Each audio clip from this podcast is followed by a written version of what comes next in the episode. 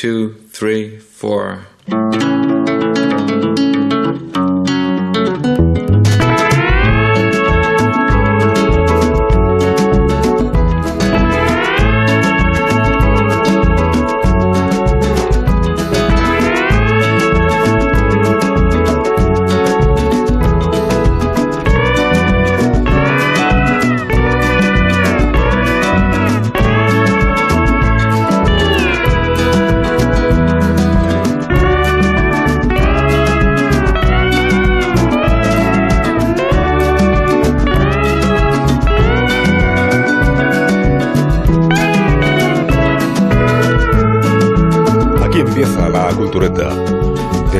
Las mañanas de los viernes, en donde asina más de uno Onda Cero con Sergio del Molino. Buenos días, Sergio. Muy, muy, muy buenos Y- días. y bienvenido. Muy buenos. Bien hallado, Muy bien. querido Carlos. Muy bien, muchísimas gracias. Eh, buenos días, eh, Rosa Belmonte. ¿Qué tal? ¿Cómo estás? Muy buenos días, muy bien. Bienvenida también.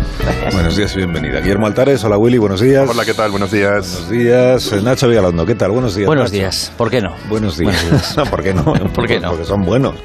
Son, ¿Qué tal, Amón? ¿Cómo estás? Da caldo. Este ratito que no has estado aquí a mi vera, bien, ¿no? No has hecho Bien, bien, hemos estado desayunando, hemos estado planificando. Ah, que hacéis no, como la previa. No, no, no. Conspiramos, conspiramos. Conspiración. planificando eh, el temario de la siguiente semana, porque es verdad que la la eh, as- abordamos los asuntos con muchísima enjundia, tiempo, dedicación, Sí, implicación. Vamos, y que necesitáis tiempo Sí. para Estamos prepara- eh, preparando los temas ya de, lo- de sí, octubre. Yo ya. pensé que erais más ágiles.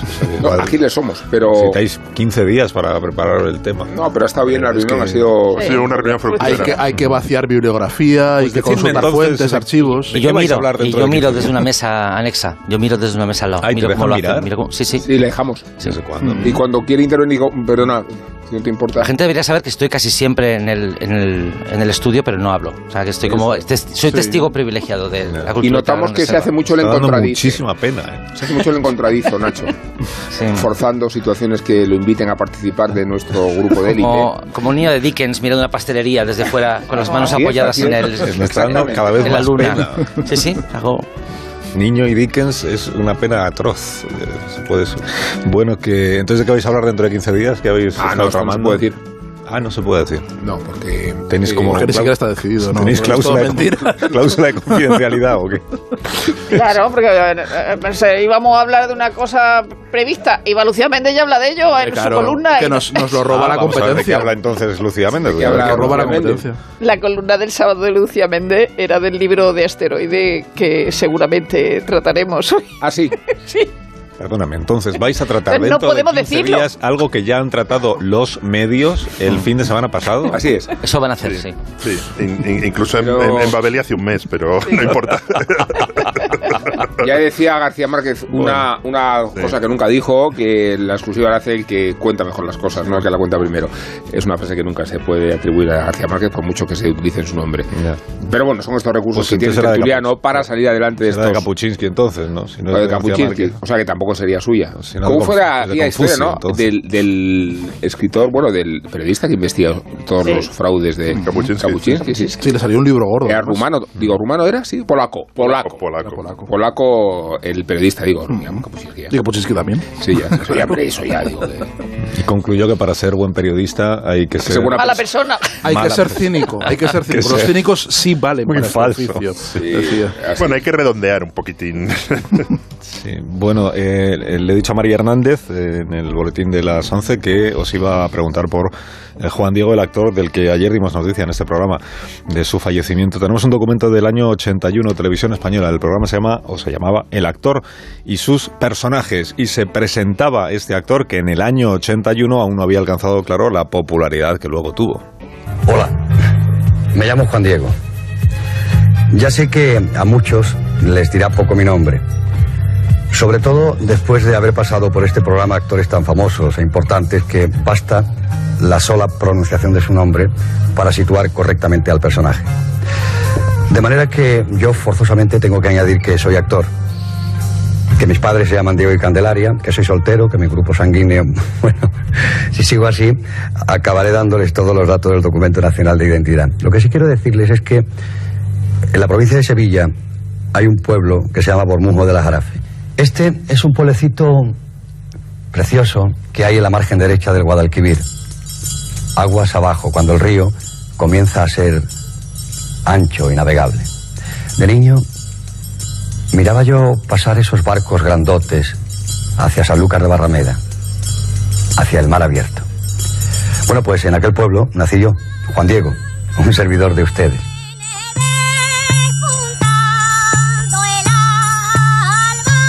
Luego hablaremos, por cierto, de alguien que visitó el pueblo de Bormujos, el pueblo de Juan Diego, cuando él tenía nueve años, me parece. Lo visitó con una grabadora y con unos micrófonos para dejar constancia de lo que allí se cantaba. Pero bueno, antes de eso, si quería escucharos, eh, tenía eh, Juan Diego, bueno, hay mil declaraciones posibles de Juan Diego que podríamos, y mil pasajes distintos de las películas, del de las eh, actuaciones de las funciones de teatro, de las series de televisión. Ayer comentábamos allí algunas de ellas, que igual es donde más popularidad ha llegado a alcanzar recientemente para la gente que tiene menos años, porque salían los hombres de Paco, por ejemplo, y eso pues te convierte en una celebridad también para quienes no conocieran toda su trayectoria eh, anterior. Y ayer cuando tuvimos noticia de su fallecimiento, pues decíamos, ¿qué película te sale cuando dices Juan Diego? Pues Los Santos Inocentes, seguro, ¿no? Eh, Dragón Rapid salió también, Jarrapellejos, creo que salió en la, en la conversación. El viaje en ninguna parte. El viaje a ninguna parte. Paso doble. Sí, sí. Sí. Bueno, ¿y qué queréis contarme de Juan Diego? Seguro que queréis contarme. Mm, No sé, pero- Rosa se lo sabe todo. No, pero eh, cuando él dice que en el 81 no era un actor conocido, no es verdad. Es decir, si Pero no había saltado. No, pero- eh, pero- eh, pero eh, mucho teatro, además, del 84 popularidad. y, y San Juan, por ejemplo, es del, del 89, ¿no? Pero era una persona absolutamente conocida para cualquiera que veía la televisión, que éramos todos. Sí, porque él era habitual de los estudios 1 y de novela. O sea que, independientemente de que luego su carrera cinematográfica y teatral. Novela que, que era novela. Había una cosa que se llamaba novela. Ah. Y entonces a lo mejor era Ana Karenina. Ajá.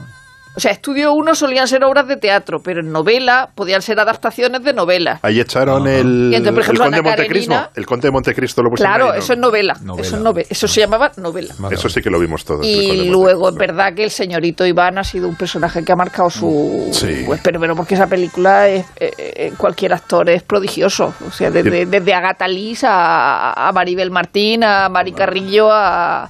Pero a- destacan, pero fíjate, pero en un, en un reparto así destaca, destaca Juan Diego y destacaba Alfredo Landa, destacaban Sí. los dos. Era, una- era, era, era, era impresionante, ¿no? Pero es verdad ese, eh, ese uso de la voz y ese, ese personaje del señorito en, en Los Santos Inocentes es lo que marca mm, la, la diferencia, ¿no? Lo que le provoca un salto, eh, un salto tremendo en la, en la carrera de, de Juan Diego. Y yo me he sorprendido estos, eh, bueno, desde ayer, desde que empiezan a salir un montón de obituarios, empieza a, a salir un montón de, de información sobre, sobre Juan Diego, que se destacaba en muchos sitios. Dice, qué curioso, a pesar de ser una persona muy comprometida con el Partido Comunista y muy militante y demás, fíjate que sus personajes más así más recordados son eh, el, el señorito de los Santos Inocentes, Franco. el Franco de Drago Rapid, El falangista. de- falangista y un comisario en los, en los hombres Y de Paco Paso ya más Doble- allá. En paso doble Era era un un actor, señorito. Paso doble, claro, entonces es lo que digo, ¿no?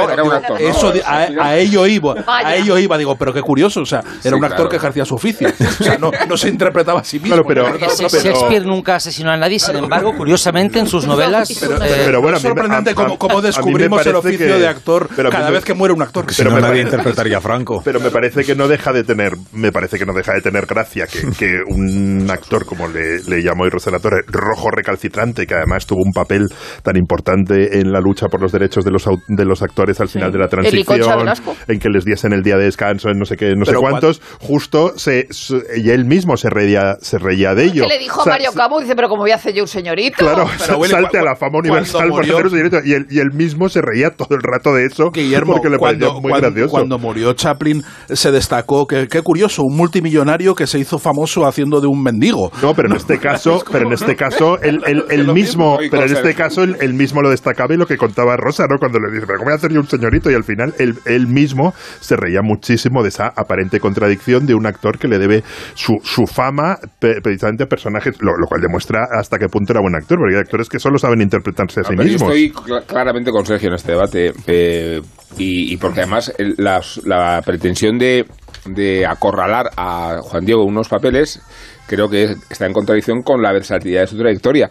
Me refiero a los géneros, a, a- a los personajes, a los formatos en los que se desenvolvió, hizo y a todas las fórmulas por las que les conocemos, desde la serie de televisión al teatro. Teatro, clásico. monólogos. Hizo, hizo, de, hizo de Bukowski en el Sí, teatro. sí, por sí. eso digo que un, un- un actor tan versátil y que encima ha conseguido conservar su vigencia durante 60 años Hmm. y traspasar generaciones, eh, o sea, caricaturizarlo como el, el que hizo de Franco en eh, siendo eh, comunista eh, es casi una, una profanación de su trayectoria misma, ¿no? Hay una cosa que no se dice mucho y es un hecho que sufre la generación de actores a la que pertenece Juan Diego y es el cambio de paradigma en lo que se considera una interpretación aceptable. La generación de Juan Diego, digamos que llega a su esplendor en una época en la que se tolera un cierto artificio, unos ciertos códigos, un acuerdo con el espectador, una forma de hablar, una forma de comportarse. Teatralidad, que quizá. no es, es- teatralidad igual, habría que de- debatir si sí, quizá pero- teatralidad es la expresión correcta. Es un- creo que es un debate para otro momento, quizá para- es un debate que propongo para, Para la la, densa, ¿no? Para para la- la, Dentro de 15 la días. gran reserva. exacto. Vale, va- vamos documentándonos. Pero, y a, y a mitad, casi en la final de los 80, de repente se determina a nivel global que la, la interpretación válida, la interpretación merecedora del Oscar es la naturalista. Y en ese sentido, Juan Diego fue un actor del futuro siempre. Incluso en Los Santos Inocentes ves que no hay naturalismo como el de Juan Diego. O sea, Juan Diego era un actor que podía haber interpretado una película indie eh, ganadora de un oso de oro en el año 65. O sea, él ya estaba preparado para un cine que no existía cuando él, cuando él alcanzó el esplendor. O sea, que hay algo que le dio esa inmortalidad y esa vigencia a lo largo de las décadas. Ponme este pasaje de los Santos Inocentes en, que, en el que sale el, el señorito Iván. Paco, muévete, coño, que pareces un paralítico. Qué fácil se dice, señorito Iván. Es que el 22 está encima. ¿Y qué vamos a hacerle? Más lo siento yo, señorito Iván. Más lo siento yo, más lo siento yo. Mentira podrida, Paco. El hombre es voluntad, coño. Has de esforzarte, aunque te duela. Si no lo haces, te quedarás paralítico. ¿Me oyes? De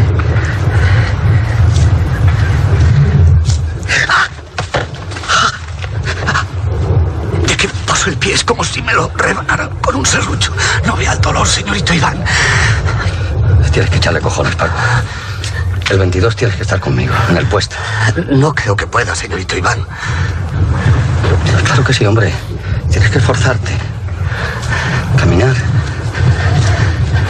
Vamos.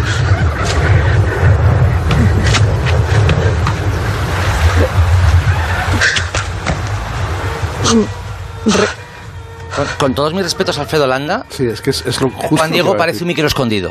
Sí, sí, sí, sí. No, no, Sí. es- no, hay, no, hay, no, hay, no hay actuación, es sim- transmisión. Y fíjate que el, persona, el personaje Y- difícil en esta Y escena es el Raval señorito. y, Es- y es- Landa son los de, que llevaron el premio en Cannes.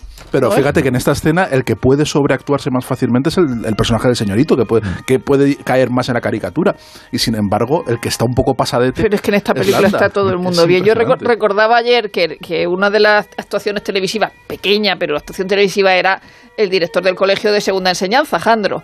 Hay un episodio muy impactante de en segunda enseñanza, que además es uno en, lo que- en el que no sale Juan Diego. Que era segunda enseñanza. Segunda enseñanza era la serie sobre un instituto. No me atreví a hacer esa pregunta.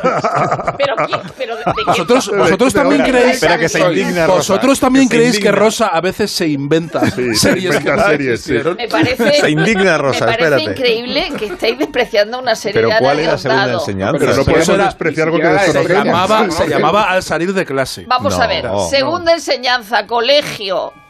de, eh, profesora de historia Ana Diosdado y por supuesto la directora de la, de de la, la- la que escribe la serie. El director del colegio era Jandro y hay un episodio muy impactante donde Jorge Sanz se cuelga al final del episodio. Y entonces, mientras Oiga, es- en el sentido que Se se, ahorca. ahorca. se, se se ahorca. ahorca. Un niño, un niño del colegio. Esa imagen que es impactante y, y te deja sobrecogida en, el, en, en segunda enseñanza, la imagen de Paco Raval colgando a Juan Diego es impactante, pero a la vez te deja un regusto y dices, ay, qué bien. ya, O sea, ya, ya, ya. Que es que me parece el, ac- el acto de, de colgamiento más Muy bonito. subversivo y más, pero sobre todo por lo que tú piensas, dices, bien. Es de Robespierre. Claro. ellos, sí, sí. No, pero me he acordado de los ahorcamientos, pero no me creo que no sepáis lo que es segunda No, enseñanza. De verdad no, que. no, no, ¿En qué no, mundo eh. vivíais? de que- de No lo sé, pero Yo pensé que Diosdado vaya no una había hecho televisión. Oro. Solo había Me zuman los oídos. La ¿Pero de qué radio. año estamos hablando? Está gritando. De las antiguas pesetas. Estamos hablando después de Anillos de Oro. Después de De Anillos las Oro, antiguas pesetas. Si le gustó Las Anillos de Oro, no se pierda segunda enseñanza de los creadores de Anillos de Oro. Que no es esnovismo, Rosa, que habrás compartido con nosotros esta idea de, de, de Es desconocimiento. en el Pero ¿a qué hora la echaban? Pues la, pues la echaban por la noche y entonces había un capítulo, Por ejemplo, en que Aitana no Sánchez dejaban Gijón verla. se enamoraba Tenía de dos Ana rombos, Marzoa. tenía dos que era- rombos. que sí. Próximamente no- monográfico Bueno, y lo- Ana Diosdado en la cultura. Oye, hay que hacer una Y ayer me vi un episodio y me pareció muy bien. Muy buena. O sea, me pareció una cosa, o sea, igual que él y te, te, te saltan los ojos y dices, "¿Pero esta mierda qué es. ¡Hala! Una pausa. Hola, venga. Una pausa. Y a la vuelta hablamos del folclore. Venga.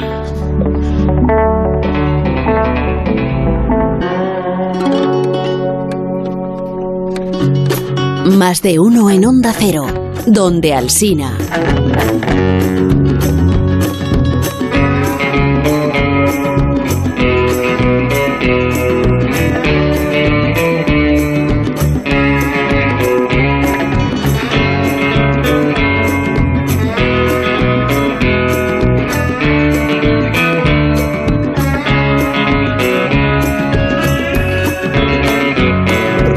Las 11 y 33 minutos de la mañana conectemos con la BBC, eh, con la BBC Radio del año 1900. ¿Te parece bien, no, Nacho? Porque estás poniendo cara de que cómo vamos a conectar con la BBC, pues abriendo el canal. Esta BBC No he puesto ninguna Radio cara. del No año. entiendo, no entiendo ese acoso. tengo, tengo el streaming grabado. No he puesto. No, no, no, que la gente lo compruebe. Conectamos con la BBC Radio, BBC Radio del año 1953. Ya está. In the Plaza de Toros at Palma on a soft Mallorcan summer evening. A large, apathetic crowd was watching a very well staged eh, ballet diez y show. media de la noche. Troops Acaban of pretty from nice families were presenting the dances they had learned Están from much escuchando los oyentes de la. BBC y ustedes que nos acompañan esta mañana. La voz de Alan Lomax. and her group from Cádiz. Es un estadounidense, from es un musicólogo, presenta un programa en la emisora cultureta, digamos, de la BBC, que es el tercer canal, un programa que se llama The Folk Music of Spain. Spain es, es España. Y en este programa, Lomax ofrece a los británicos sonidos, estos que estamos escuchando,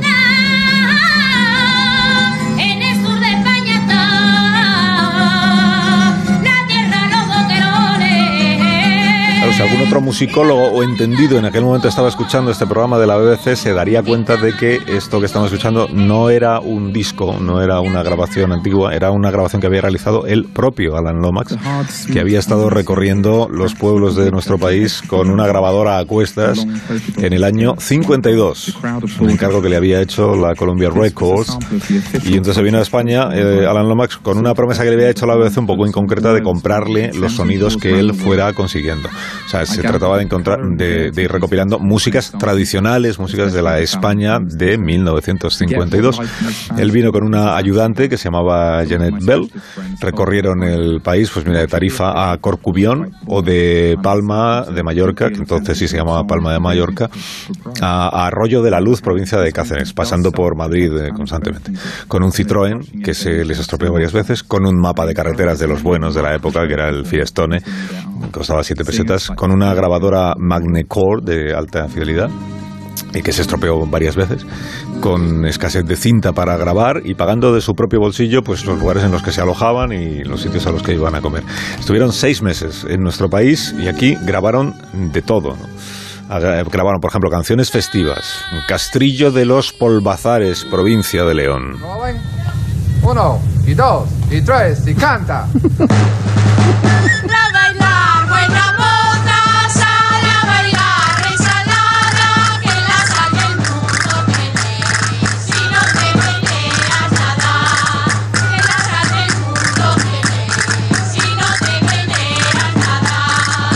también nanas tradicionales como esta de la cantante Pastora Amaya, que tenía 17 años.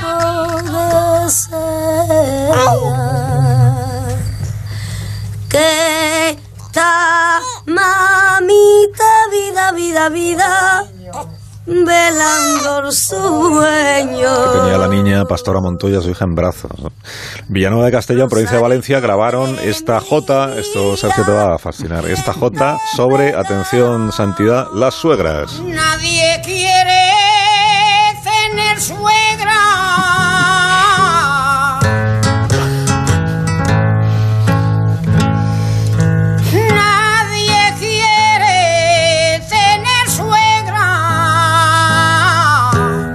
Cuidado, cuidado, que el Papa se va a venir arriba. Mira, mira, mira, mira, mira, mira. Yo quisiera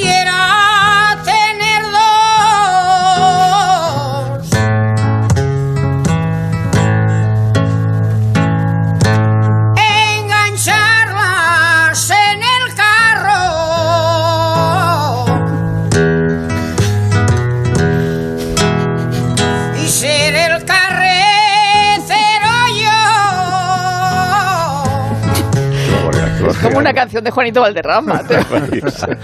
También estuvo Lomax, fíjate, en La Solana, mm, provincia de Ciudad Real, el pueblo de Casimiro García Sí. Vadillo. Y estas niñas que vais a escuchar interpretaron una canción popular sobre solteras. De bellas solaneras, casi todas sois bonitas. Traemos una canción para alegrar las mocitas. Es una canción que les va a gustar a muchas solteras de nuestra ciudad. Mocitas que estáis en flor, todas piensan de manera. No me caso con un pobre aunque me quede soltera. Bueno, en el archivo sonoro pues hay pues otro tipo de sonidos también, sonidos de la calle, de misas, de campanas, de ambientes, de vendedores, de pregoneros. Eh, y también este ingenioso y cantarín comercial, y es el último documento que os ofrezco para que lo disfrutéis, este ingenioso y cantarín comercial ambulante de vinos en Sevilla. Ya, no va ahí mismo, está bien. Ah, ya, ya empiezo. ¿Estás nervioso? ay, ay, ay.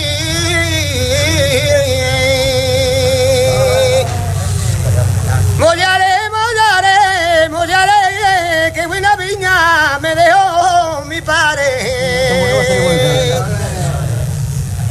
Por el rocío de la mañana viene brilla mis tempranillas, que yo los vendo todos los días con el polvito de la viñita. Certas iguales, que buena viña me deja mi pobrecito de mi padre. Bueno, toda la historia de la presencia de Alan Lomax y de Janet Bell en España en el año mm, 52 o 52-53 aparece recogido y todo esto que les he contado lo hemos eh, obtenido de un libro que firma Ascensión Mazuela Anguita que se llama así, Alan Lomax y Janet Bell en España. Eh, Ascensión eh, nos acompaña hoy en nuestra emisora de Barcelona. Ascensión, buenos días. Buenos días. ¿Qué tal? ¿Cómo estás?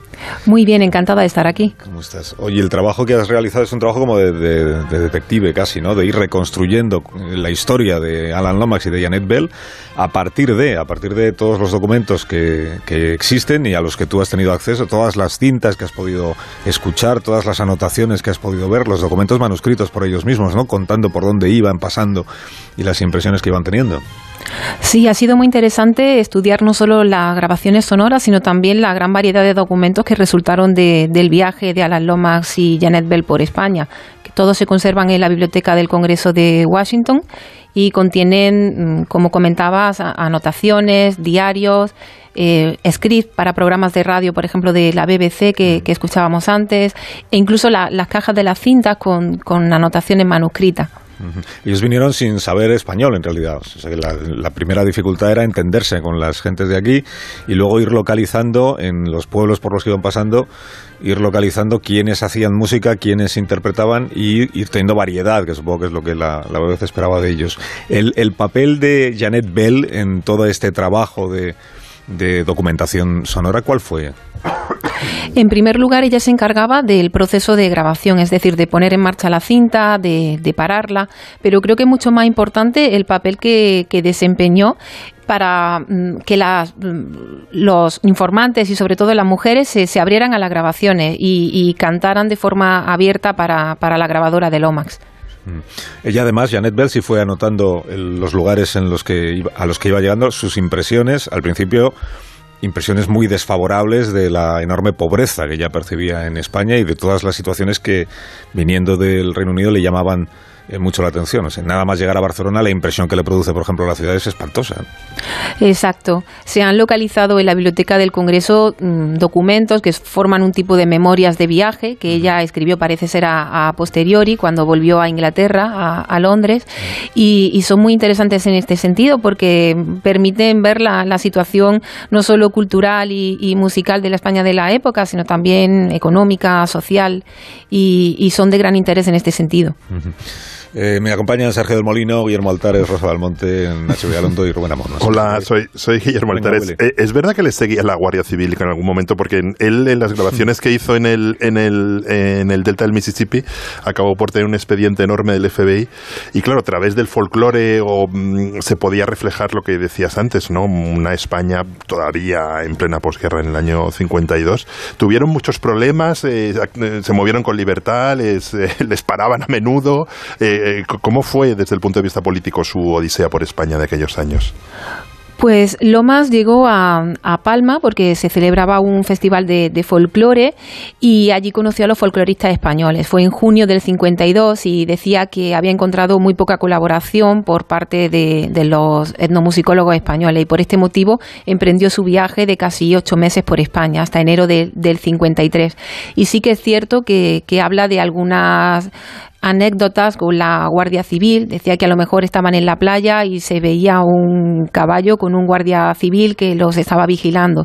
Y mm, quizá la, la anécdota un poco más traumática para ellos fue que, estaban grabando en, en Asturias, en, las montañas, en un, restaurante perdido en la montaña y que hasta allí llegó una pareja de la Guardia Civil y que les requirió el, el pasaporte, eh, los llevó a una habitación aparte y al parecer mm, pasaron mucho miedo. Hola, ¿qué tal? Soy Sergio del Molino, ¿cómo estás?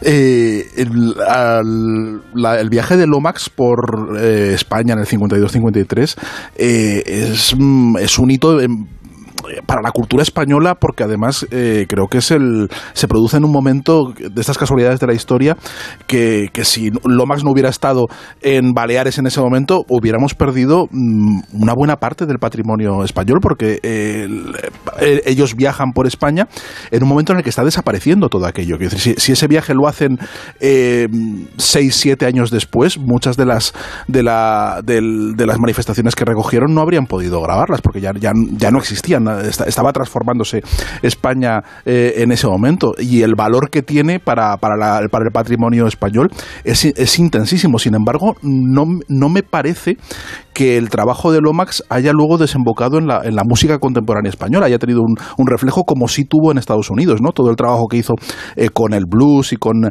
con, con todos los músicos eh, de- del delta de Mississippi, que luego eso, eh, esa, esa tradición luego empapó a los cantautores, empapó a Bob Dylan y, y- y se, se- se incorporó luego a la, a la cultura pop aquí en España. Eh, lo tenemos como un museo, pero no parece que haya trascendido mucho más, ¿no? No, no, no parece que haya, haya tenido un efecto en la cultura musical española.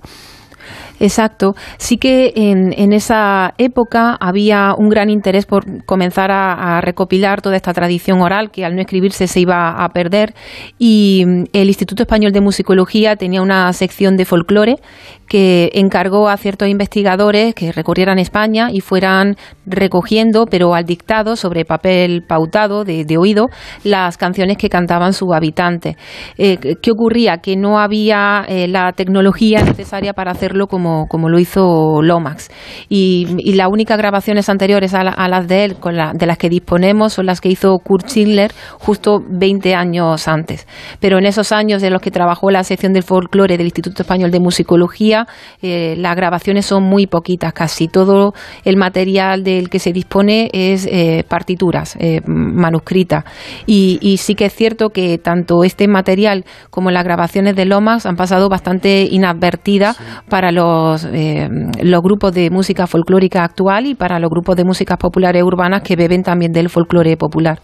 Eh, hola, eh, soy Rosa Belmonte. Eh, voy a hacer, voy a ser paleta y, y- y perulla y me voy a ir a Murcia. Eh, es verdad que tú que, que has dicho que él conoce en, en el Festival de Palma a los folcloristas españoles y de hecho conoce a Julio Caro Baroja, Gil Matos, a Larrea Palacín. Pero, por ejemplo, en el caso de Murcia va a Lama, a Sangonera la Verde, a la parroquia de Lorca y a Monteagudo donde graba las campanas de auroros, que ahora mismo las más conocidas son las de Rincón de Seca, pero ahí graba unas campanas de auroros de Monteagudo. Es decir, ¿quién le dice a dónde tiene que ir? ¿Quién le dice que vaya a Monteagudo a que escuche las campanas de auroros? Pues es bastante curioso porque conoció a Walter Starkey, que trabajaba en el eh, Consejo Británico en, Madrid, y él estaba muy interesado en, la música de, las campanas de Aurora, en estas polifonías improvisadas. De hecho, tiene un libro sobre, sobre ello, y fue él quien aconsejó a Lomas que fuera a Murcia. De hecho, lo hizo en un viaje de ida y vuelta desde, desde Madrid, porque decía que, que debía de- de grabar esa polifonía.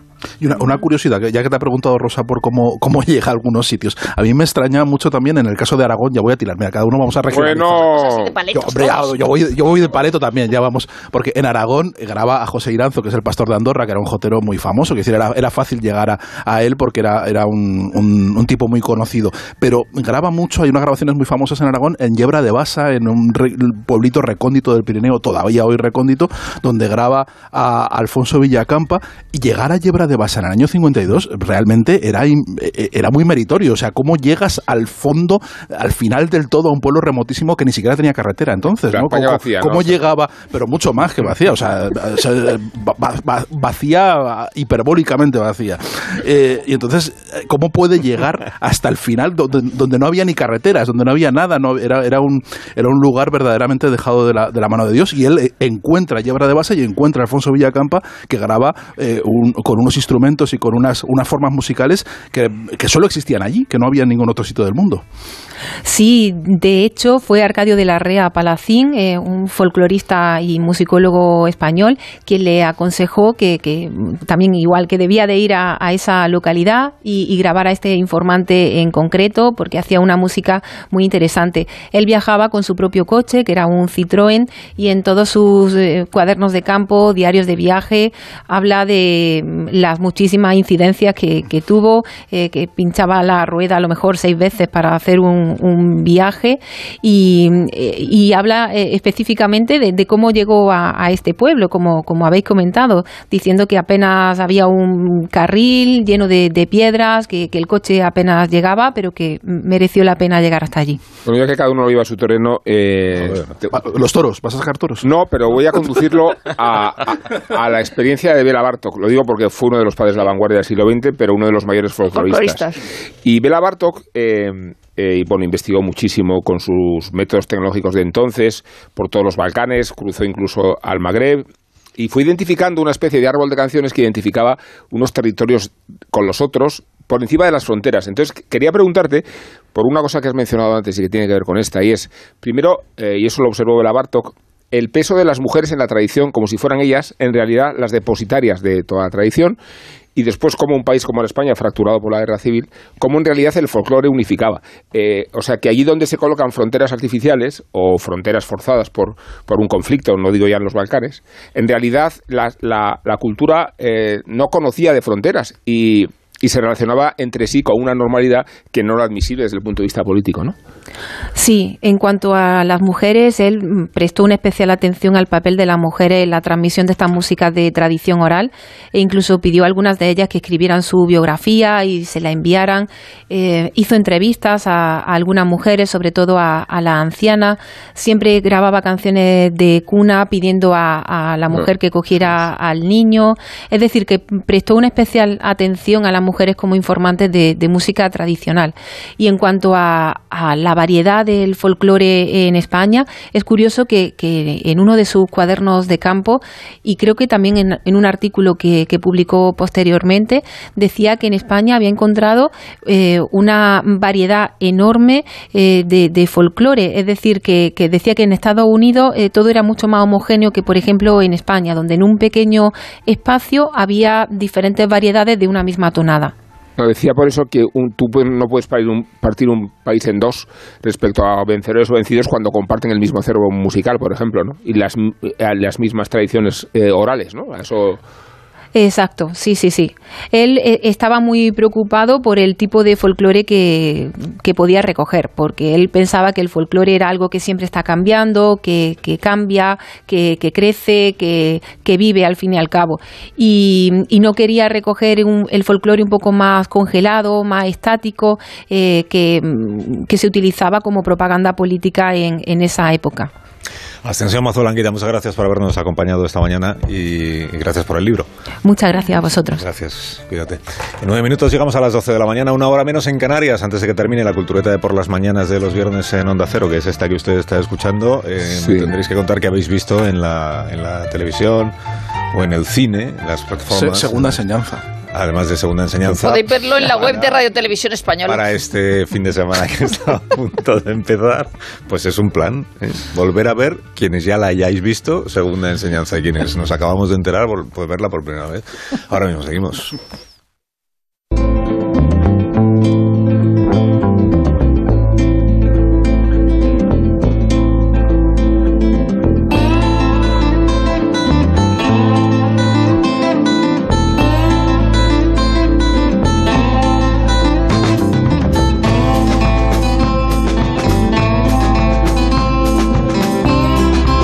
¿Qué estáis viendo en, en pantallas? En las pantallas. En el- Rosa, ¿sigues viendo la de Gary Oldman? La de, ¿cómo se llama? No, la- ayer, ayer me acordé que la había dejado. Slow. Que la había abandonado, ¿no? Yo sí la estoy viendo, esta, yo sí. esta semana he empezado a ver y, eh, eh, Anika, Anika, Anika, en, en AXN, pero es porque pertenezco a una secta de adoradores de Nicola Walker, igual que de Sarah Lancashire. Anika era la amiga esta de es. Nicola Walker. Pero esto- Anika, esta se la está inventando. También, o sea, o sea, es, es es- imposible que exista esa serie. Anika La Ana Diosdado. Anika Diosdado. protagonizada por Nicola Walker, que la conocéis porque era la protagonista de The Split. Ah, hombre, claro. sí, Claro. sí. Eh, Sí, sí, es sí, sí. una policía que llega a Glasgow a una unidad de homicidios marítimos. Y entonces tiene un aspecto de Nordic. Ah, bueno, tiene buena- Solo- y solo tiene pinta. jurisdicción Es- cuando es un asesinato en el agua. En el agua. en el Es agua. Si el cadáver está en la orilla, Sí, bueno, los pies la- en el agua ¿Y y, el, Nacho, y en la tierra. Pero eh, a los adoradores de Nicola Walker les digo que hay una serie ahora mismo en emisión en España. ¿Y tú, A los tres que hay en España. llegue la última. Cuéntanos. Eso no sabe. Siendo, siendo un espectador exigente, estoy viendo una serie que diría que es formalmente pobre, Cuidado. con un tratamiento muy discutible del ritmo, pero que estoy devorando por su calidad dramática, que es el juicio mm, de Johnny Depp Johnny contra Depp. Amber Heard. Bueno, bueno, Una serie vaya par de que locos. es difícil verla porque son nueve horas diarias. eh, ¿Nueve horas diarias? nueve horas Necesitas diarias, tiempo, sí. sí. Pero la estoy viendo. Y no decae, ¿eh? Y de- no, decae muchísimo, pero claro, eh, siempre hay recompensa al final del camino, ¿no? Hay- al final del arco iris hay un, hay un cofre con Harán monedas de oro película. Siempre. La- la- no, la, la película es el remontaje Ya, del ya, pero juicio. la harán, pero la harán. No hay algo hipnótico en que las personas más privilegiadas del planeta, como pongamos Johnny Depp, ¿no? que sea una persona que tiene la vida más acomodada que podamos imaginar, sin embargo de repente se vea expuesta a que yo no esté en mi casa oyendo cómo su mujer le grabó mientras vomitaba durmiendo. ¿No? Eso, eso, lo- lo- eso ha pasado. Es hermoso. Ha pasado. Se ha difundido es el hermoso. escuchemos la siguiente como prueba. si Entonces, Lomax. se queda en silencio el- la sala y están todos escuchando y se oye de fondo. Se hace un silencio y otra vez. Vamos con la siguiente prueba. Es, es, es eso, es así. ¿Por qué, por qué tengo yo el derecho, la posibilidad de escuchar esto? Pero esto O igual sea, te que sientes privilegiado. Sientes Vimos el. Siento juicio, hijo de mi época. veremos un documental o una película. Es el remontaje del juicio. La peli es el remontaje. Quita los silencios y ya está. Pues Get es- Back, pero del juicio de Johnny Depp. Sí, eh, sé que Willy ha visto, antes que todos nosotros, la de David Simon. La ciudad es nuestra. No, no he entendido la mitad de los personajes porque hablan No. en un poco como No de acento En baltimorés, Baltimore. pero bueno. En baltimorés. Le ha parecido pero- buena sin entenderlo. Pero me, me ha gustado muchísimo y quiero ver Alcaraz. Quiero ir al cine La y ver de- Alcaraz. Alcaraz, perdón. Alcarrás. La se película de estrena La fuga de hoy, ¿no? Alcarrás. Hoy Se se estrena hoy, sí. La fuga de Alcaraz. No, ha, eso sí que ha no, hecho ese Nacho, chiste. No, porque es que no, es que no hay nada más previsible. Y que- Better Call Saul, Better Call con sol. Aquí os vais ya que... Bueno, esta noche la cultureta larga, la gran reserva con Rosa Diosa. Adiós Rosa, con Adiós. Willy, adiós Willy, con Sergio, adiós. Adiós, adiós, y con buenos Amón, adiós, Amón. Sí, así es. Nacho, hasta el viernes que viene. Un beso a todos. adiós. Las Una noticias. semana, sí. Es que ha dicho lo de la fuga del Carras. Es intolerable. Lo siento. Lo siento. Fue a cargar.